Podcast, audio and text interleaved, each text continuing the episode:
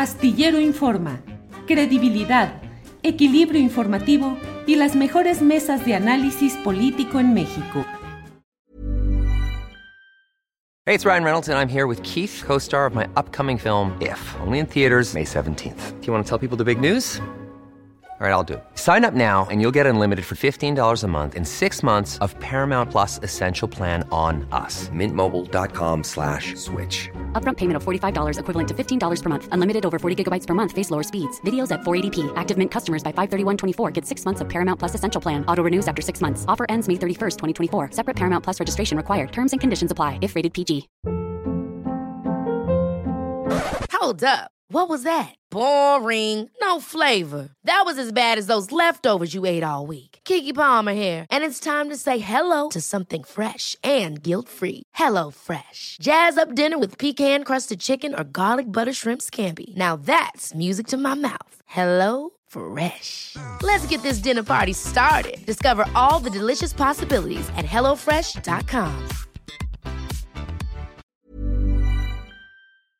Jaime, buenas tardes. Hola, buenas tardes, Julio. Gusto saludarte y al auditorio también que te sigue todos los días. Gracias, eh, Jaime, muy amable. Jaime, pues esa discusión está ahí pendiente, la posibilidad de una reforma electoral, y ayer el propio secretario de Gobernación en reunión con los diputados de la 4T, pues reabrió la posibilidad, dijo que podría avanzarse en la reforma eléctrica y en la reforma electoral. ¿Qué podríamos esperar? ¿Qué sería deseable en una reforma electoral, Jaime? Bueno, yo creo que hay muchas cosas que serían deseables de una reforma electoral. Pienso que hay eh, muchos temas eh, que no se han abordado adecuadamente en el derecho electoral mexicano. Eh, por ejemplo, todo el asunto de la democracia directa, que como sabes se introdujo en nuestra constitución en 2012, pero que no está claro, que no está bien. Eh, por ejemplo, organizar una consulta ciudadana es eh, algo realmente muy difícil porque este, hay materias que están vedadas a la consulta ciudadana, el porcentaje de ciudadanos que deben promoverla, en fin. luego hay otros temas eh, ya más electorales, más de democracia representativa, que tienen que ver con el INE. Yo sí pienso, en eso yo podría estar de acuerdo con el gobierno actual, que hay un número eh, muy grande de consejeros o consejeras. Estamos hablando de 11 consejeros y consejeras electorales.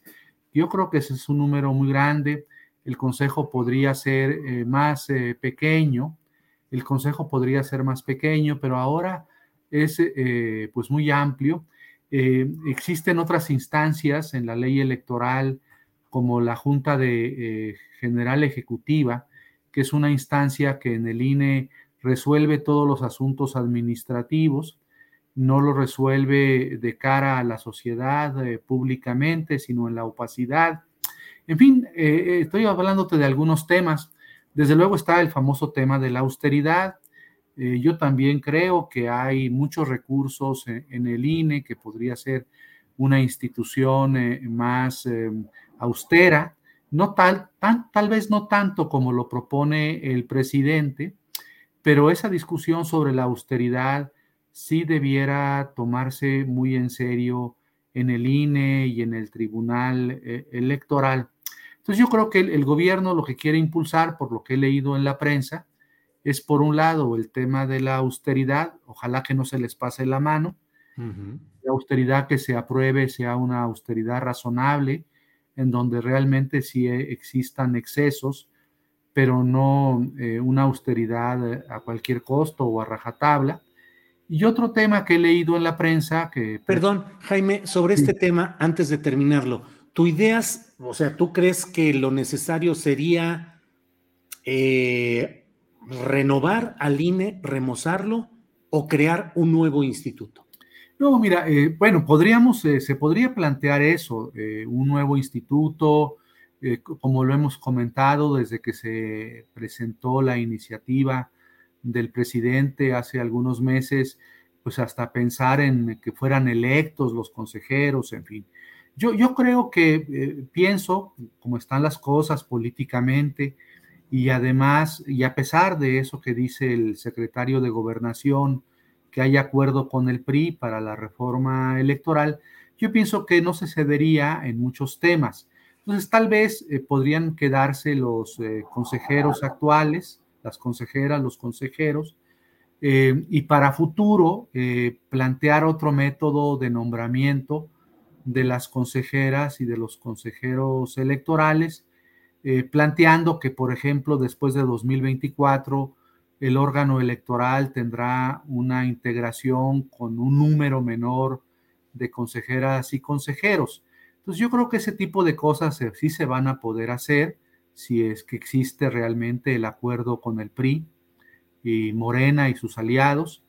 Eh, eh, mm, tal vez no sea como propone el presidente de la República o como ha dicho, eh, pero sí creo que habrá ese cambio, ¿no? Ese cambio yo creo que sí es importante, aunque los efectos de ese cambio se realicen hasta después de 2024. Eh, en el tema de austeridad, te digo, hay muchas cosas. Mira, te voy a poner un ejemplo ¿no? del tiempo que yo estuve ahí. En el INE hay una, una instancia, un órgano burocrático, que es la unidad o la, no sé si sea coordinación o unidad de asuntos internacionales. Es eh, eh, una instancia pues, con un buen número de empleados y de funcionarios que se encarga de organizar los, eh, los procesos de observación electoral que realizan los consejeros del INE, las consejeras en el extranjero. Eh, esa instancia es, es, muy amplia. Creo que esa instancia podría, por ejemplo, pues, mantenerse, pero con un número menor de funcionarios, de empleados. Podría ser hasta una instancia que formara parte de la presidencia del INE, eh, que se encargara de los temas internacionales y no como un gran aparato burocrático que hoy existe. Eh, también en la legislación electoral, eso creo que te lo he comentado ya, existen en todos los distritos del país, en los 300 distritos y en los estados, eh, un vocal de organización y un vocal de capacitación. Ambas funciones son complementarias en, la ley eh, ¿por qué en lugar de tener dos funcionarios no se tiene solamente uno? Y estamos hablando ahí de 332 eh, funcionarios, vocales de capacitación y, y 332 vocales de organización. En fin, sí hay muchas, eh, muchas formas de repensar el diseño adecuado, no tan oneroso, de la, autoridad, de la autoridad electoral para que se cumplan algunos principios y reglas de esto que el presidente llama austeridad republicana. Entonces, eh, yo pienso que van a tratar de esos temas. Te digo, otro tema que vi en la prensa, ese sí me preocupa más, que es eh, que le quieren recortar competencias al INE para que no pueda, por ejemplo, eh, cobrar multas o exigir multas a los partidos que rebasen el 25% del financiamiento de los partidos. Eso sí creo que eh, es grave porque eso eh, estimularía la impunidad y la corrupción en materia electoral. Si un partido o un candidato incurre en faltas administrativas o en delitos, pues eso debe ser investigado y sancionado por la autoridad correspondiente sin fijarle límites a esa autoridad, bueno, salvo los límites constitucionales, obviamente, para que pueda imponer las sanciones, las multas cuando hay violaciones eh, a la ley.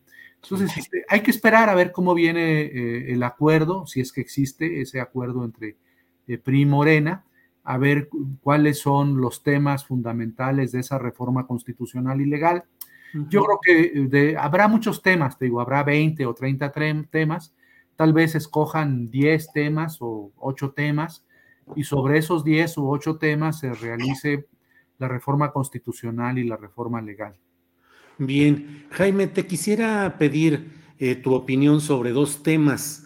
Eh, como ciudadano y como periodista he visto, me parece que hay dos temas sustanciales. El dinero, o sea, cómo se financian los partidos, cómo lo adquieren y cómo lo usan, y me parece que hay una incapacidad del Instituto Electoral. It's that time of the year. Your vacation is coming up. You can already hear the beach waves, feel the warm breeze, relax and think about work. You really, really want it all to work out while you're away. Monday.com gives you and the team that peace of mind. When all work is on one platform and everyone's in sync, things just flow wherever you are. Tap the banner to go to Monday.com. There's never been a faster or easier way to start your weight loss journey than with PlushCare. PlushCare accepts most insurance plans and gives you online access to board-certified physicians who can prescribe FDA-approved weight loss medications like Wigovi and Zepbound for those who qualify.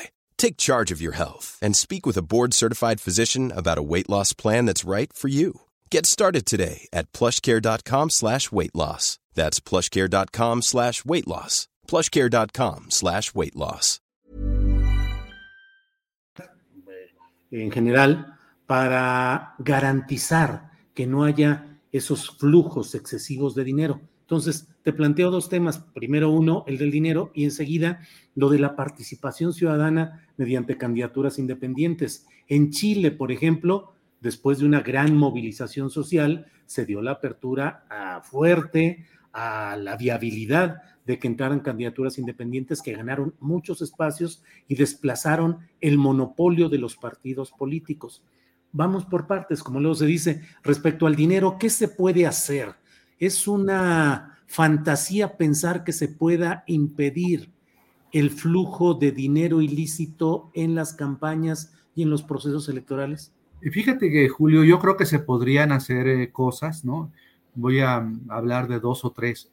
Una es obligar, establecer en la ley o hasta en la constitución, si se puede, tal vez sería excesivo en la constitución, al menos en la ley, establecer que cualquier operación que realicen los partidos y los candidatos debe estar bancarizada. Es decir, esto es para evitar el dinero en efectivo. El gran problema del, financiamiento y de la fiscalización a partidos y campañas es que durante el proceso electoral hay muchísimo dinero en efectivo, ¿no? Ese es el gran problema, ¿no? Hay un estudio de, bueno, no sé, algunos lo han cuestionado ese estudio, porque dicen que no tiene base empírica, pero hay un estudio de Luis Carlos Ugalde y de Amparo Casar, de María Amparo Casar, que dicen que los partidos gastan hasta 14 veces o más de 14 veces lo que reportan a la autoridad electoral. Y ese dinero de, si es verdad, de 14 veces que no se reporta a la autoridad electoral, es dinero fundamentalmente en efectivo. Entonces, lo que yo creo, uno de los, de los cambios así urgentes en el sistema político mexicano electoral es eh, una reforma en la ley para que cualquier eh, compra este, de material de propaganda electoral, cualquier tipo de adquisición, cualquier servicio que se adquiere, que se eh, demanda en las campañas o en las precampañas, todo ese tipo de servicios de compra de bienes y servicios debiera realizarse por partidos y candidatos solamente a través de transferencias bancarias, cheques, eh, para impedir que se emplee el empleo del dinero en efectivo, debiera ser un eh, motivo de, de, falta administrativa, tal vez hasta de delito electoral, ¿no? Esa yo creo que es una, una medida que se puede incorporar en la legislación electoral de nuestro país. Eh, eh, después la autoridad electoral a veces cuando investiga estos asuntos de fiscalización tiene mucho problema. Por ejemplo, en este momento sé, porque me lo han dicho algunos consejeros, tienen problema con eh, la Fiscalía General de la República y las fiscalías de los estados, porque a veces hay investigaciones penales, carpetas de investigación, y cuando solicita el INE eh, información a las fiscalías, tanto a la General de la República como a las fiscalías de los eh, estados, información sobre alguna carpeta, eh, las fiscalías argumentan no darle o no dan la información argumentando secreto ministerial. Ese tema también debe ser resuelto en la ley electoral para que se obligue a las fiscalías a proporcionar a la autoridad electoral información ministerial que sea valiosa para las investigaciones electorales. Claro, con la consiguiente reserva que debe guardar la autoridad electoral por el empleo de información que está en una carpeta de investigación. Y luego un tercer tema respecto a este tema del excesivo recurso en las campañas está en la obligación de colaboración. Eh, la obligación de colaboración de otras autoridades con, el INE, como la Auditoría Superior, como la Unidad de Inteligencia Financiera, como el Banco de México, etcétera, etcétera, debe ser eh, una obligación eh, y no quedar esa relación sujeta a convenios de colaboración. En la actualidad hay convenios de colaboración con algunas autoridades, pues que se celebran de acuerdo al interés de cada autoridad y no hay una obligación de las autoridades que tienen tareas financieras eh, de control del gasto público o de fiscalización de colaborar obligatoriamente con la autoridad electoral. Entonces, yo creo que esos tres cambios se podrían implementar. Tal vez no vayan a resolver el problema que tú planteas, Julio, pero creo que ayudarían en parte a, atenderlo. Claro. Y respecto a las candidaturas independientes, me da la impresión, Jaime, de que se mantuvo el enunciado, pero en los hechos poca viabilidad real tienen las candidaturas independientes eh, salvo casos en los cuales, como la del Bronco en Nuevo León, que son proyectos, desde mi punto de vista, proyectos más complejos y más armados que usan la etiqueta de independiente para ganar votos. Pero en general, ¿cómo podría suceder y qué pasaría? ¿Qué necesitaríamos para que un ciudadano que tenga interés, que tenga capacidad, se postule y pueda ser viable una candidatura independiente? Sí, fíjate que ese ejemplo que pusiste de Chile es muy interesante. Ciertamente en el pasado proceso constituyente de 155 constituyentes chilenos, 103 eran independientes, o sea, casi todos eran, una mayoría, por lo menos dos terceras partes eran independientes. Sí, en México el gran problema es, como dices tú, es que esa figura de la candidatura independiente pues aunque está reconocida en la Constitución y en la ley, no deja de ser una figura muy retórica, ¿no? Muy vacía.